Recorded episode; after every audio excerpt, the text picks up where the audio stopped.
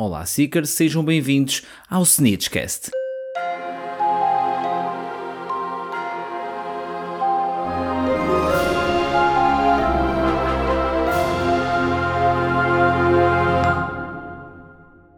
Então, Seekers, eu espero que estejam bem e também protegidos.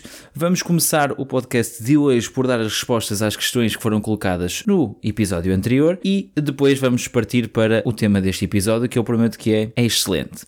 Antes de mais, quero dar os parabéns ao Charlie Weasley, que faz hoje 48 anos, e espero que a Norberta, sim, Norberta e não Norbert, porque passado alguns anos ficamos a saber que o Norbert, afinal, é uma Norberta. Uh, espero que a Norberta esteja bem e forte e que ande para aí a cuspir fogo como nunca. Então, os resultados às perguntas da semana anterior.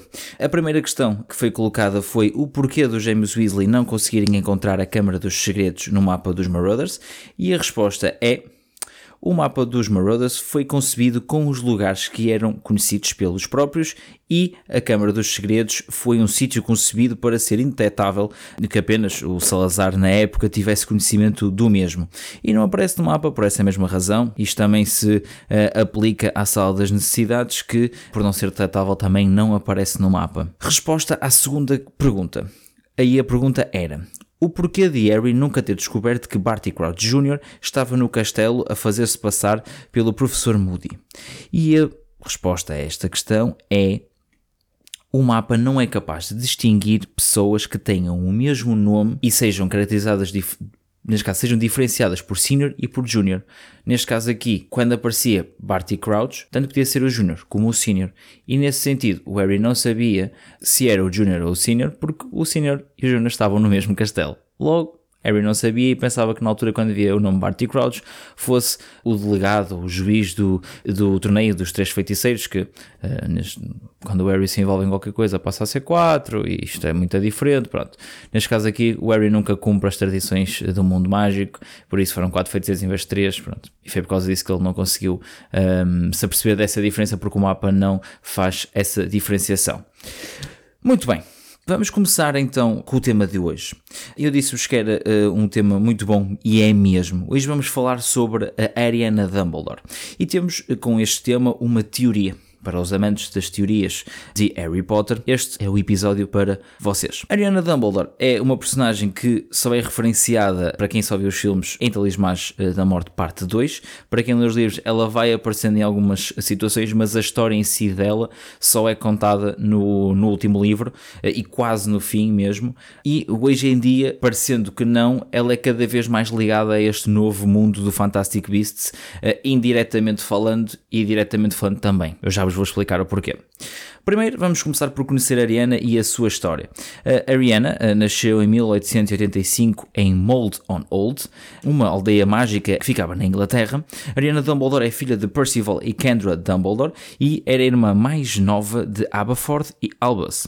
Com 6 anos de idade, Ariana foi atacada por um grupo de três muggles que a viram praticar magia e acharam estranho, não é? Ela fosse uma aberração e abusaram um, de Ariana. A consequência desse abuso da parte do grupo de três muggles foi que a eh, Ariana ficou traumatizada e com isso fez com que ela reprimisse a sua magia, tornando-a eh, muito instável e difícil de controlar. Também Ariana estava muito instável a nível emocional, o que ao conciliar com a instabilidade da sua magia a tornava um perigo, vamos assim considerar, e isso não era bom eh, aos olhos do mundo mágico porque eles queriam estar em segredo e uma pessoa nessas condições poderia deitar tudo a perder. Já agora, as referências que fiz agora Ariana, a nível de ser uma pessoa instável, não é? reprimir magia, não vos faz lembrar ninguém?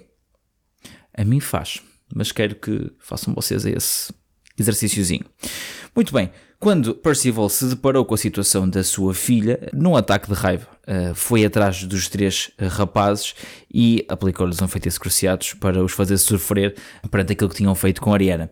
Depois, desta, uh, depois deste incidente, o Ministério da Magia interviu e prendeu Percival Dumbledore.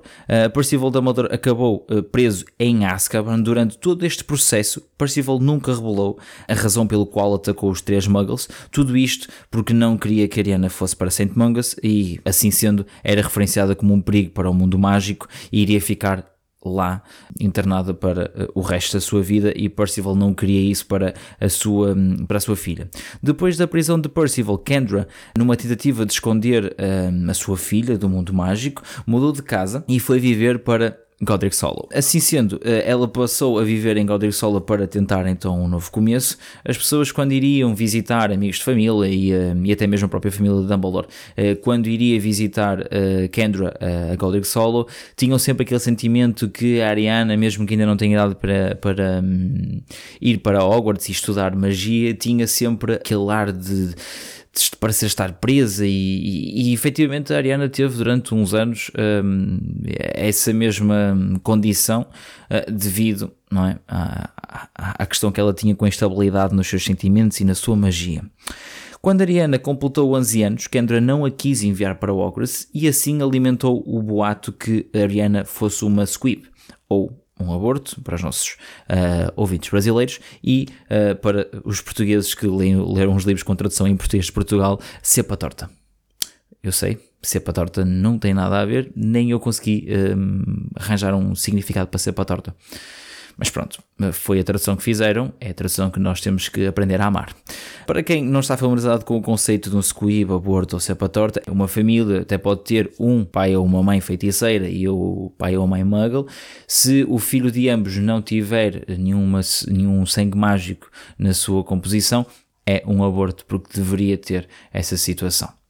Uh, após vários anos escondida, uh, tinha uh, Ariana tido vários ataques devido à sua instabilidade e emocional e a nível de magia, onde a única pessoa que conseguia acalmá-la era o seu irmão Aberforth. Mas infelizmente, quando Ariana já tinha 14 anos, Aberforth não estava presente. E com um dos seus ataques, Ariana causou a morte da mãe, Kendra. Após a morte de Kendra, Albus Dumbledore, o irmão mais velho dos três, eh, tinha acabado os seus estudos em Hogwarts e preparava-se para viajar o mundo com o seu amigo Elphias Dutch. Mas, devido à morte da sua mãe, Albus teve que ficar retido em Inglaterra para cuidar da sua irmã. Aberford queria ser ele, ser o tutor de Ariana, pois pensava que Dumbledore não iria, neste caso que Albus, porque Dumbledore são todos, neste caso que Albus não seria a pessoa perfeita para cuidar da irmã devido à, à personalidade que Albus tinha na altura. Neste sentido, um, não conseguiu ficar com um, a irmã devido a não ter acabado os estudos em Hogwarts e ficou mesmo Albus encarregue de cuidar da irmã. Nesse mesmo verão, passado, como eu disse, um, algum tempo da morte de Kendrick, foi em 1899, um jovem bruxo foi considerado mediano ou fraco uh, no que toca a habilidades mágicas, foi viver com a sua tia-avó em Godric Solo devido ao seu comportamento excelente na sua escola. Uh, estamos a falar nada mais, nada menos do que Gellert Grindelwald, uh, um dos maiores bruxos de sempre do mundo mágico. Gellert Grindelwald nasceu em 1883, não se sabe muito bem qual é que foi o país no qual Gellert nasceu, mas um, conspira-se muito que tenha sido na Europa Central ou de Este, e o país mais falado é mesmo a Hungria. Gellert uh, Grindelwald estudou em Durmstrang, que infelizmente mantém uma relação aberta com o uso da magia negra no seu modelo de ensino. Grindelwald rapidamente assimilou a cultura da magia negra e baseou-se uh, nessa mesma cultura na sua obsessão de poder e glória. Grindelwald era descrito também como uma pessoa com uma personalidade charmosa, motivada, carismática, que fazia com que todos à sua volta tomassem como um líder uh, e, com a sua habilidade de manipulação que tinha para com as pessoas, conseguia que esses seguidores se tornassem submissos às suas vontades. Gellert, como eu tinha dito, foi para a casa da sua tia-avó pelo seu excelente comportamento e quando foi eh, expulso de Durmstrang tinha 16 anos e foi devido a umas experiências um pouco controversas e isso fez com que ele fosse expulso. Mas uh, atenção, não se esqueçam que Durmstrang tinha uh, achado too much às experiências de Gellert Grindelwald e Durmstrang tem uma relação bem aberta com a magia negra. Agora pensem, conspira-se que já na altura, enquanto estava em Durmstrang, Grindelwald já tinha um interesse muito grande em descobrir a existência dos eh, Deadly Hallows e, nesse sentido, a ida para a casa da sua tia-avó Bathilda Bagshot, uma bruxa nada conhecida e nada preponderante no mundo mágico. Uh, brincadeira, como é óbvio, Batilda Bagshot era uma historiadora e autora de renome. Uh, uma das suas maiores obras e mais conhecidas foi The History of Magic, o livro preferido, muito provavelmente, de Hermione no primeiro ano em Hogwarts, uh, e isso fez com que ele tivesse um passo uh, à frente de quem também estivesse à procura dos Deadly, dos Deadly Hallows, porque a sua tia-avó era uma historiadora, tinha acesso a livros e a documentos que não estavam acessíveis a todos. E isso fez com que ele tivesse ali uma pequena ajuda a descobrir mais sobre os talismãs da morte. Nesse sentido, uh, nesse mesmo verão, Gellert conheceu Albus Dumbledore, um jovem talentoso e muito ambicioso na época e também muito egocêntrico. Uh, algo que quem conhece Albus Dumbledore do mundo Harry Potter não o uh, caracteriza dessa forma, mas sim, Albus tinha uma personalidade um pouco uh, diferente na altura que era mais jovem, um, e isso também o fez aprender e fez com que ele se tornasse um, o Dumbledore que nós conhecemos. Uh, Dumbledore, uh, como eu tinha dito, era um jovem talentoso, ambicioso e que era algo que o Gellert Grindelwald uh, apreciava bastante. E isso formou um laço de amizade. Depois de, de, deste laço de amizade foi criado, dois meses bastaram para que um, ehm, Gellert e Albus um, ehm, criarem uma amizade gigante. E com isso um, ehm, começaram a planear o seu futuro em conjunto e assim dominar o mundo. Eh, desses dois objetivos que colocaram, o primeiro seria para eh, encontrar os Deadly Hallows e assim tornarem-se os Senhores da Morte, como a própria história indica, onde pensariam que, para além de serem invencíveis, seriam também imortais, algo que não se veio a comprovar. No segundo objetivo, queriam criar uma nova ordem de feiticeiros, onde queriam dominar o mundo inteiro, incluindo o mundo Muggle, e quem detinha o poder sobre este novo mundo seria os feiticeiros, mais propriamente o feiticeiro mais poderoso no meio. Nesta, uh, neste segundo objetivo foi criado então o slogan que por muitos de nós é conhecido principalmente agora em Fantastic Beasts, que é a célebre frase For the Greater Good.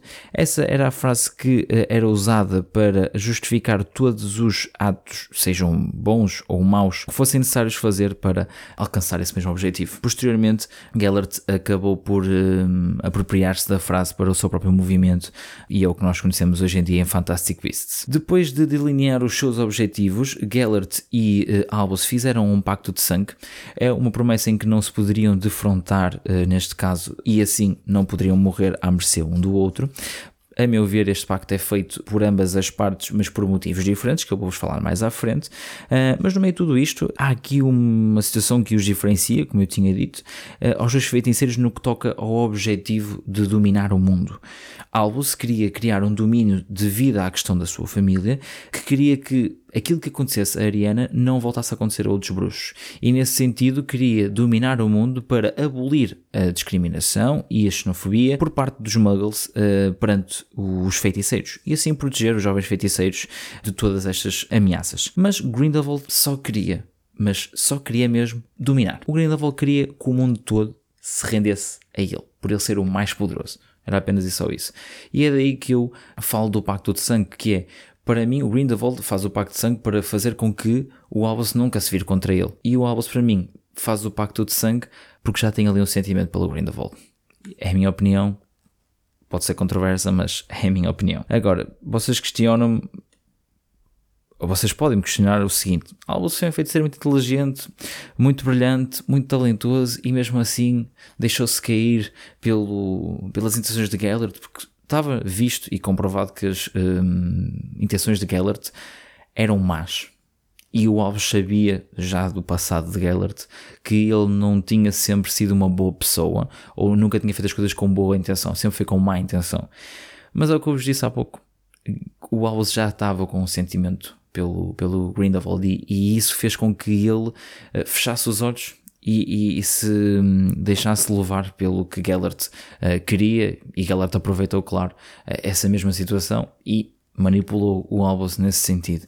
Mas isso, a posterior, é revelado que não é bem assim e, e ainda bem que isso aconteceu.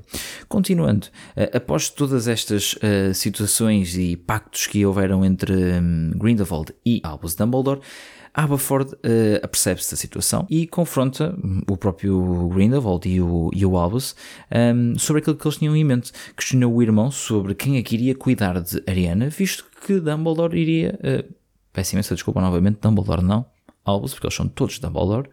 Um, o porquê de Albus ir fazer isso com Gellert e ir deixar a irmã sozinha, porque a irmã não podia andar com eles. De, de sítio para sítio, porque eles iam viajar ao mundo para espalhar a palavra deste novo, deste novo movimento. E a Ariana não ia andar com eles de trás para a frente, com a instabilidade que ela tinha, não ia ser bom para ela. E Aberforth estava a, a lutar sobre uh, esse, essa condicionante da irmã que não iria permitir que a irmã andasse com, com o, o, o Albus assim, uh, sem condições. Gellert repostou a, a esse argumento de Aberforth uh, com a seguinte que foi Após dominarem o mundo, os Muggles não iriam ter poder sobre os, os bruxos, porque se isso acontecesse, os bruxos iriam eliminar os Muggles, ponto final. E assim, a Ariana podia andar aí, livre, leve e solta, uh, pelo mundo, mas esquecem-se muito bem é que a Ariana, livre, leve e solta, uh, dizem que não e ela arrebenta com tudo. Há aí um, não é? O que ela esqueceu-se, se calhar, disse, ou não. Pois, isso já, pois já vem com Fantastic Beasts. Agora fiquem a pensar. Continuando, depois de Gellert ter uh, feito uh, esse argumento, Aberforth não ficou convencido e continuou a argumentar sobre isso. Gellert acabou ali com a conversa e atacou Aberforth. Aplicou um feitiço Cruciados em Aberforth e foi aí que Dumbledore descobriu ou neste caso caiu em si sobre os sentimentos de Grindelwald. Ele aí percebeu-se que Grindelwald não tinha o mesmo sentimento por ele, porque o Albus pensou: se eu gosto de alguém, eu não vou magoar alguém que essa pessoa gosta. E era o que o Grindelwald estava a fazer. E foi aí que Dumbledore se percebeu que Grindelwald não estaria uh, com o mesmo sentimento e aí juntou-se um, ao irmão Aberford e lutaram contra Grindelwald. Um duelo a três feiticeiros em plena Godric's Hollow e isto tudo a ser admirado pela irmã uh, mais nova uh, da família Dumbledore. Ariana tinha 14 anos na altura e viu os irmãos a, a duelarem com, com Grindelwald e apercebendo dessa mesma situação, Ariana uh, começa a ficar instável, quer que aquela situação se, se acabe, porque aquilo poderia correr mal, poderia acontecer ali uma morte de um dos irmãos e Ariana não queria essa situação. Nesse momento, Ariana, com a sua instabilidade e com a sua magia incontrolável que tinha, aproximou-se dos três, pedindo para que parassem, mas uh, não não foi ouvida. Nesse momento, Ariana solta uh, a sua magia e a magia dela acaba por atacar os três feiticeiros e os três são desarmados. Neste sentido, Ariana, quando dessa situação, ficou no fogo cruzado dos uh, feitiços que estavam a ser lançados e acabou por morrer. Quando uh, se deparam com a morte de Ariana, Grindelwald, com medo da retaliação de Aberforth e de Albus, e também por medo de ser preso por uma eventual morte de Ariana, Grindelwald foge da cena do crime, vamos assim considerar, e deixa Aberforth e Albus com a sua irmã uh, deitada no chão e morta perante um feitiço que a atingiu. Aberforth ficou inconsolável, culpabilizou sempre Albus pela morte da irmã. Isto uh, está comprovado uh, no funeral da, mesma, em que uh, Aberforth acaba por partir o nariz a Dumbledore. Nossa Senhora, eu hoje estou com isto. Acabou por partir o um, nariz a Albus em pleno funeral, sempre com a desculpa ou a intenção de o castigar pela morte da irmã. E agora entra aqui a minha teoria, que é quem é que matou a Ariana? Alguma vez se descobriu quem é que matou a Ariana? Alguém sabia quem é que matou a Ariana? Na minha teoria, que não fui eu que a criei, mas foi criada por, um, por fãs de, de, Harry Potter e para mim é a um, teoria que está com o melhor argumento e é aquela que eu acredito por factos que existem uh, e por sabermos um pouco ler nas entrelinhas no que nos dá J.K. Rowling nas histórias. E neste sentido, a, a teoria é quem matou a Ariana foi mesmo o Albus. E eu vou passar a explicar, vou ter que recapitular um bocadinho, mas vou passar a explicar tudo uh, aquilo que eu acho ser uh, a verdade. Neste caso aqui, Grindelwald já andava à procura uh, de, dos Deadly Hallows e a varinha das varinhas foi roubada na altura de adolescência de Gellert, foi roubada a Gregorovitch e, na minha ideia, o Gellert já tinha a varinha das varinhas quando foi para Godric Solo. O porquê de uh, Dumbledore nunca uh, ser percebido, porque na altura não havia muita informação, não sabia como é que ao certo era a varinha e muitos acreditavam que a varinha era apenas e só uma lenda e que não existia.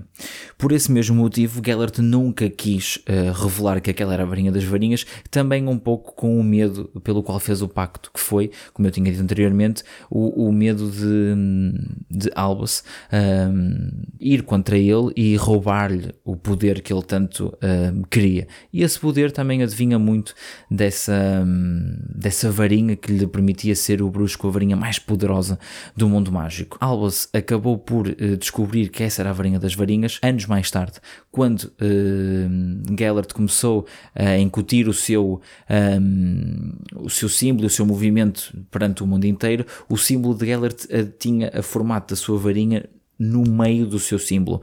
E isso se teria que mostrar poder. E se fosse uma varinha comum, que poder era que isso mostrava. Mas se fosse a varinha das varinhas, era uma referência a dizer que ele era o detentor da varinha das varinhas. E Gellert uh, deixou isso bem, mas bem marcado no seu uh, símbolo. Nesse sentido, Albus começou a pensar o que é que poderia ter acontecido. Porque, vamos ser muito sinceros, se fosse Aberforth a matar a irmã, o Albus não iria se deixar uh, reduzir uh, pelo, pela morte da, da irmã. E a Aberforth fazia do irmão, neste caso, ele acusava, achincalhava o irmão devido a essa situação. E Albus não ia deixar que, um irmão mais novo fizesse isso se ele não tivesse também a ideia que pudesse ter sido ele a matar a irmã. E mais forte ainda fica esta minha teoria quando Albus nunca, mas nunca, foi atrás de Gellert. Poderia ter sido Gellert a matar a irmã, mas Albus nunca foi atrás de Gellert. Eu sei que existiria o pacto e que seria uma situação que um deles, uh, neste caso, não se poderiam defrontar. Mas o Fantastic Beasts está a acontecer a mesma situação e ele está a usar o Newt como meio dessa mesma situação. E atenção, isto foi uh, em 1899. A história do Fantastic Beasts está-se a passar entre 1945 para a frente. Logo, estamos a falar de uma diferença de 50 anos. E este confronto nunca aconteceu antes. Foram 50 anos se Dumbledore não tivesse a consciência ou não tivesse a ideia que se calhar poderia ter sido ele, eu acho que ele deveria ter ido ter pedido responsabilidades a, a, a Grindelwald ou até ao irmão, mas ele sabia que no fundo, no fundo, ele era um possível ou até mesmo o, o culpado da morte da irmã. E, neste caso, o, o, o Dumbledore só ficou a saber, ou neste caso, ele só ficou a saber efetivamente, ou teve a, comprova, a comprovação que, que tinha sido ele a matar a irmã quando efetivamente houve o, o duelo entre Grindelwald e, e, Albus, que durou horas e horas, até que eh, com o passar do tempo a varinha de Grindelwald começou a enfraquecer e foi aí que Dumbledore se percebeu que o que estava a passar era que a varinha nunca pode uh, causar dano no seu próprio dono.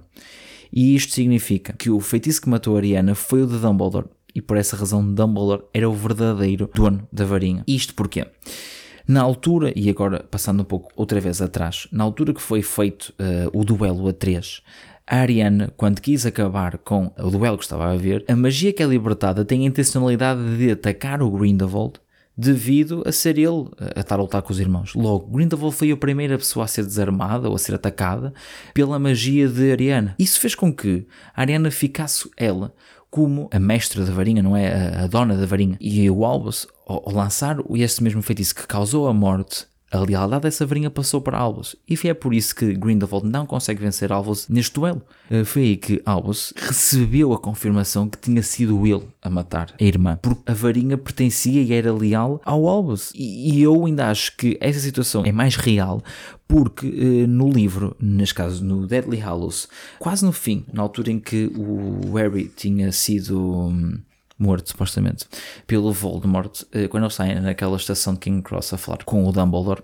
ele questiona o, o Albus sobre a situação do Grindelwald, porque já tinha ouvido a história anteriormente por parte do Aberforth, e o, o Dumbledore tem aqui um diálogo um pouco curioso, meu, a meu ver, com o Harry, que diz assim: Mas enquanto eu me entretinha a ensinar novos feiticeiros, o Grindelwald andava a formar um exército.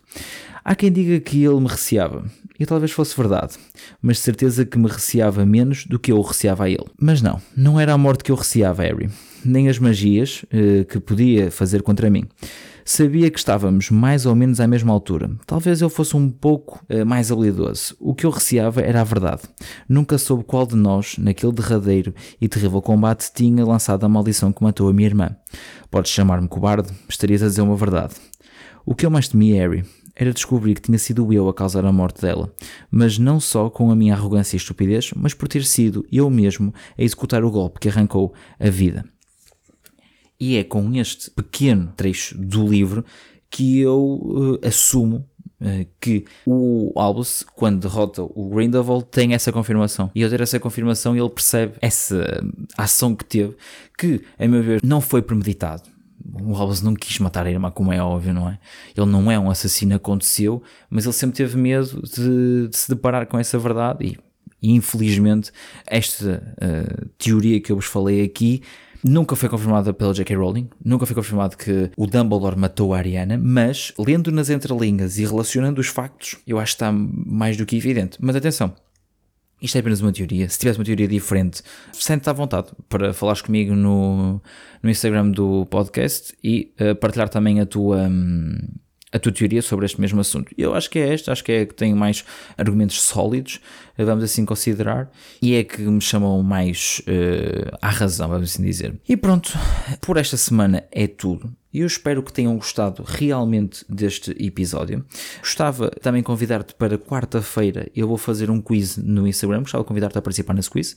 Eu vou, entretanto, pedir a vossa ajuda. Eu já tenho um nome mais ou menos definido para o, para o quiz, mas mesmo assim eu quero a vossa ajuda, quero vos pedir ideias um, e também tornar toda esta comunidade é? mais criativa e fazer com que vocês também participem nas ideias aqui do podcast e do Instagram e quero a vossa ajuda para darem sugestões de nomes para o quiz. Pronto, para esta semana é tudo mais uma vez, não se esqueçam de seguir uh, a nossa página do Instagram uh, do podcast, que é o Snitch Podcast, e assim não perdes nenhuma novidade e podes participar nos quizzes. Também vou começar a fazer lá umas brincadeiras com umas imagens, que depois vocês vão, vão ver, e divertir-te com todos os conteúdos que nós colocamos lá. Encontramos-nos então no próximo sábado, e já sabem, usem máscara, não sejam lacartes. Nox.